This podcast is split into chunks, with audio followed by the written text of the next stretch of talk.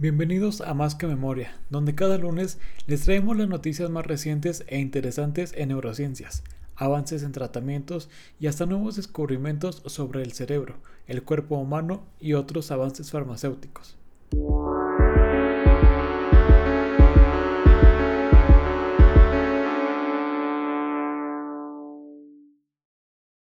El omeprazol podría elevar el riesgo a padecer demencia.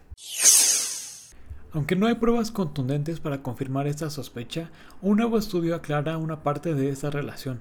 Varios pacientes fueron seleccionados, mismos que desde hace 5 años y medio consumían este fármaco de forma diaria. Al finalizar la prueba, varios pacientes reportaron casos de demencia, observando que a partir de los 4.4 años de consumo, el riesgo aumentaba entre un 32 a 42% más de probabilidad. A pesar de que se necesitan más estudios que confirmen esa relación, sí se ha abierto la puerta para analizar ese aumento en la incidencia.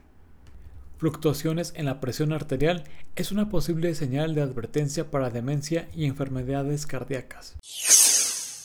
Investigadores de la Universidad de Australia del Sur analizaron a adultos mayores sin signos de demencia o deterioro cognitivo, controlando su presión arterial y otro tiempo fluctuando.